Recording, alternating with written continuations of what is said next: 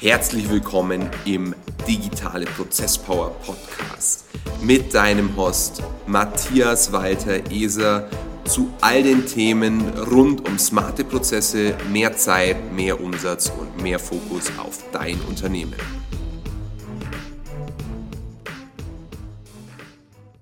Mir fällt da gerade eine Metapher ein, die stammt aber nicht von mir, aber aus dem Englischen wieder. Ich hoffe, äh, für die nur deutschsprachigen Zuhörer, ihr nehmt es uns nicht übel. If you want to win the island, you have to burn the boats.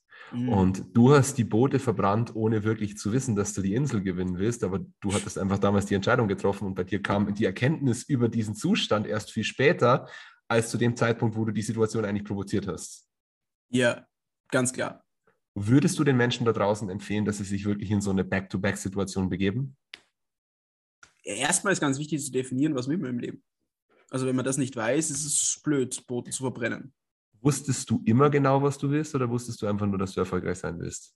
Zweiteres. Okay. Wenn du sagst, du willst erfolgreich sein, was ist für dich denn Erfolg überhaupt? Hm, gute Frage. Definition von Erfolg. Ich glaube, die Definition von Erfolg lässt sich nicht in einen Satz, oder für mich zumindest nicht in einen Satz zusammenfassen.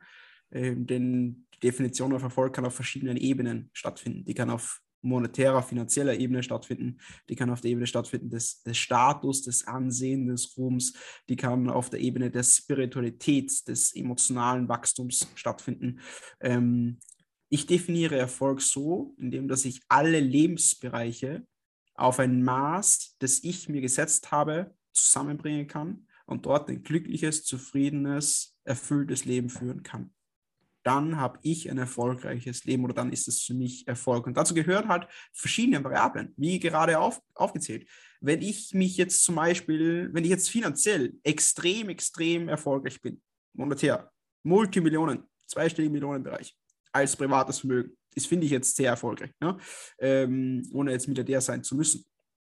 Und ich bin aber den ganzen Tag nur am Arbeiten, habe 130 Kilo, bin übergewichtig, habe keine Freunde, habe keine gesunden Beziehungen zu anderen Menschen und fühle mich durchgehend alleine. Ich habe aber alle Millionen. Also inwiefern ist das jetzt erfolgreiches Leben? Es ist Erfolg in einem Teilbereich. Ich finde aber, es ist wichtig, dass man erstmal definiert, was alles dazugehört, um erfolgreiches Leben zu führen und dann sich das so hinlegt und strukturiert, dass man all diese Lebensbereiche auch wirklich dorthin führen kann, mhm. um das dann zusammenzuführen für das große übergeordnete Ziel. Mhm.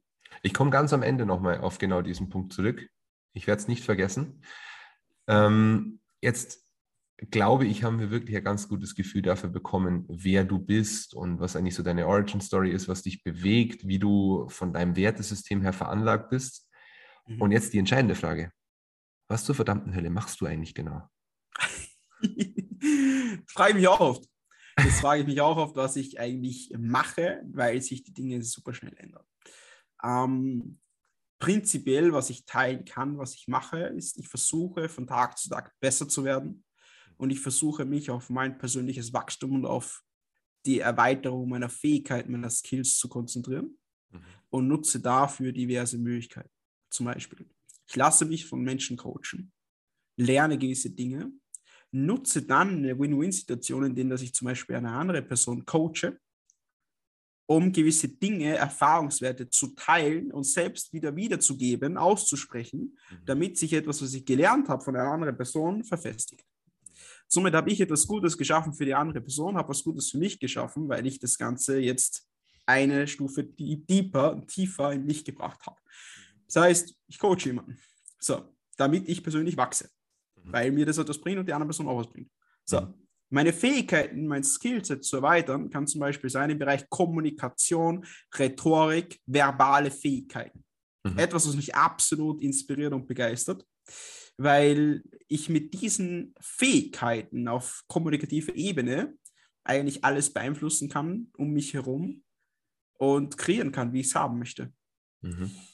So, weil jeder Mensch hat gewisse Bedürfnisse. Wenn ich ganz genau die Person lesen kann, spüren kann auf emotionaler Ebene, diese Bedürfnisse anspreche und rhetorisch-verbal in die richtige Reihenfolge lege, kann ich damit beeinflussen, was der Mensch jetzt macht.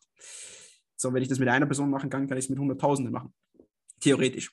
Und wenn ich jetzt im Verkauf bin und mein Wert ist zum Beispiel oder, oder was ich mache, ist, meine Fähigkeiten möchte ich erhöhen, dann führe ich einfach mehr Verkaufsgespräche, lerne von Verkaufsgespräch zu Verkaufsgespräch und baue damit mein Skillset aus und werde natürlich monetär dadurch belohnt, weil je wertvoller du bist, desto mehr wird dich der Markt bezahlen. Das ist immer das Gleiche.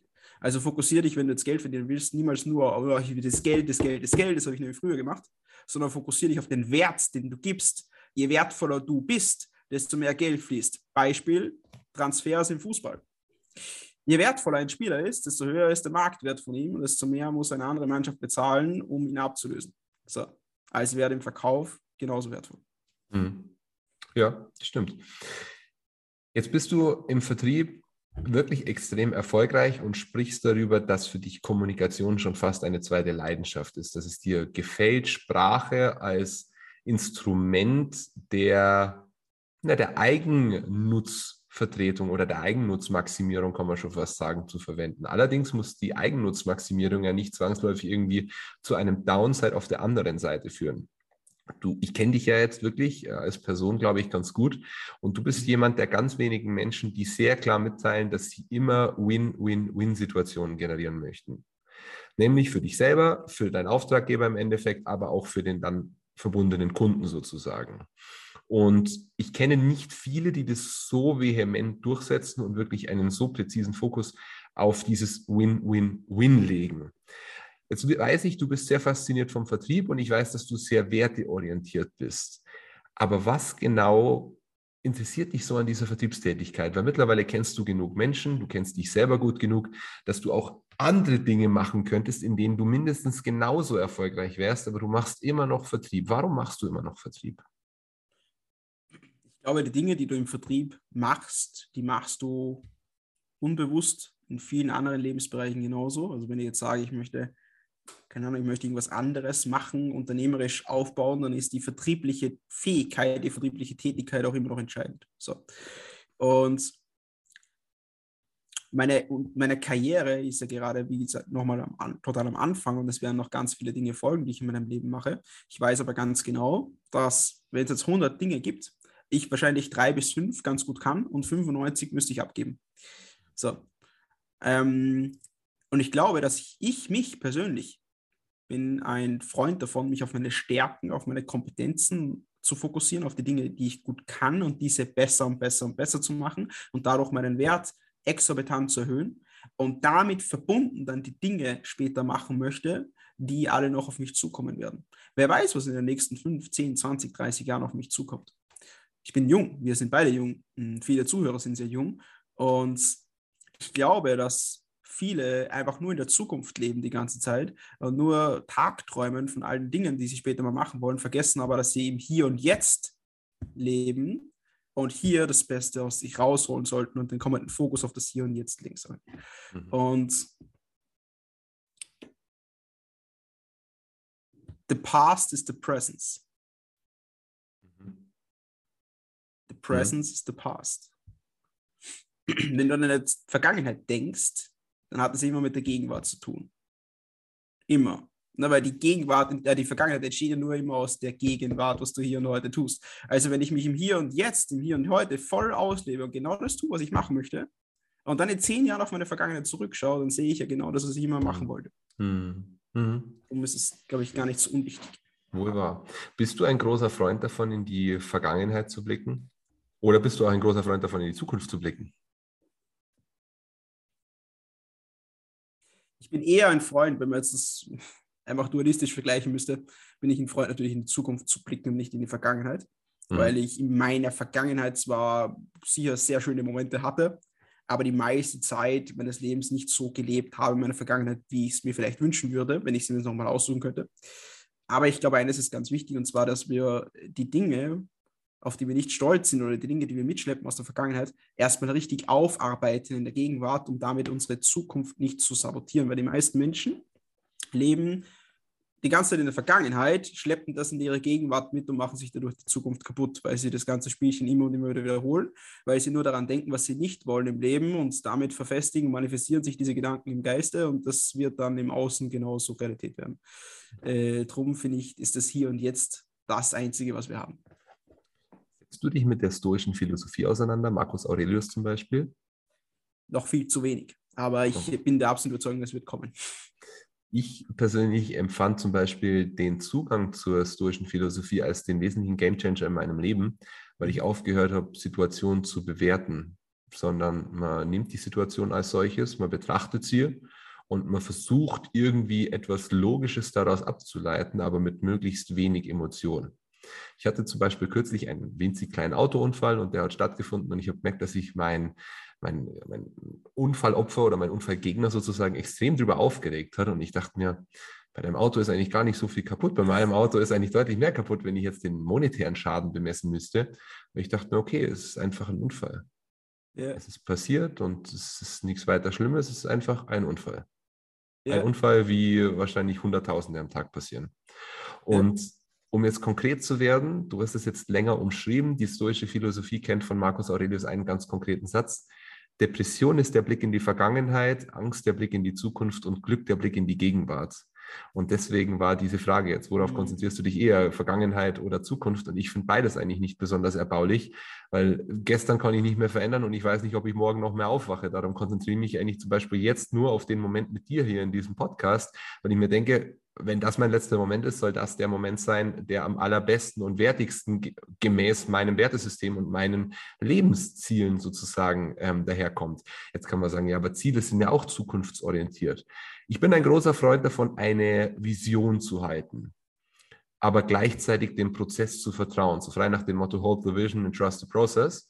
Diese Vision ist klar und der Prozess ist auch klar, aber ich kann den Prozess als solches nicht irgendwie beeinflussen. Ich kann ihm einfach nur mehr vertrauen und deswegen konzentriere ich mich nur auf die Gegenwart und bin der Annahme, dass der Prozess für die Zukunft ohnehin gut werden wird. Geil. Das Einzige, was wir, glaube ich, als Menschen tun können, weil wir, je, je, mehr wir uns zum Beispiel in die Zukunft hineinsteigern, desto wichtiger oder desto mehr Wichtigkeit attestieren wir uns selbst. Und ich glaube, dass das Individuum als solches eigentlich ziemlich irrelevant ist auf dieser Welt. Mhm. Und ich komme aus einem, aus, einem, aus einem Haushalt, der sehr naturorientiert ist. Mein Vater ist Förster und ich habe gemerkt, dass wir Menschen, wenn wir uns in der Natur draußen bewegen, kaum Einfluss auf irgendetwas haben. Wir sind eigentlich nur ein Spielball dieses Ökosystems aber in der Zivilisation denken wir, wir sind die Allerwichtigsten. Und dann gibt es so Metropolregionen, jetzt bei dir Dubai oder Frankfurt zum Beispiel in Deutschland oder München, wo du manchen Menschen wirklich ansiehst, die glauben, sie wären der Mittelpunkt der Welt und mhm. erwecken in erster Instanz den Eindruck, als wären sie sehr abgehoben von dem, was wirklich stattfindet. Und mir persönlich fehlt dann diese Beziehung zu diesem sehr fundamentalistischen. Ich bin sehr fundamental orientiert und stelle mir die Frage, was ist denn Bottomline wirklich von Relevanz? Und Bottomline von Relevanz sind nicht die Dinge, die wir als Erfolg bemessen. Diese Demut mitzubringen, und Demut war einer meiner Lieblingsbegriffe von dem, was du jetzt hier genannt hast in den letzten Minuten, zu sagen, ich habe die Demut, um festzustellen, dass ich eigentlich selber gar nicht so wichtig bin, aber dennoch den Anspruch und vielleicht die innere Pflicht, mein Bestes zu geben, sind, glaube ich, eine, sind ein sehr gutes Rezept, um unterm Strich irgendwie als überdurchschnittlich zu gelten. Aber nicht mit dem Ziel, überdurchschnittlich zu sein, sondern einfach mit dem Ziel, ein guter Mensch zu sein. Mhm.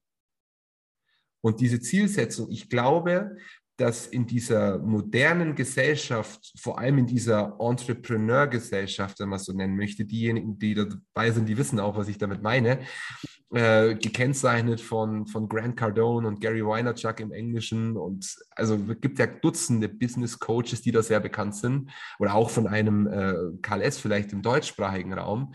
Ich glaube, dass diese Illusion, die skizziert wird, zwar aus Marketing-Sicht, und wir betreiben alle sehr, sehr viel Marketing, wunderbar funktioniert, aber die Menschen in Wirklichkeit auf einen Irrweg bringt. Denn dieser Weg ist nie nachhaltig. Er ist immer so kurzfristig, weil was mache ich, wenn ich den ersten Lamborghini habe, mir den zweiten holen? Der zweite macht weniger glücklich wie der erste. Der. Rolls-Royce ist auch toll. Und der Maßanzug ist auch super und die Audemars Piguet-Uhr ist auch toll und vielleicht die Patek Philippe und dann am Anfang die Rolex. Aber ja. was ist das, was nachhaltig, was überdauert dich selbst? Und dich selbst überdauert nur das, was andere Menschen über dich denken und vielleicht auch über dich denken, wenn sie dich nicht kennen.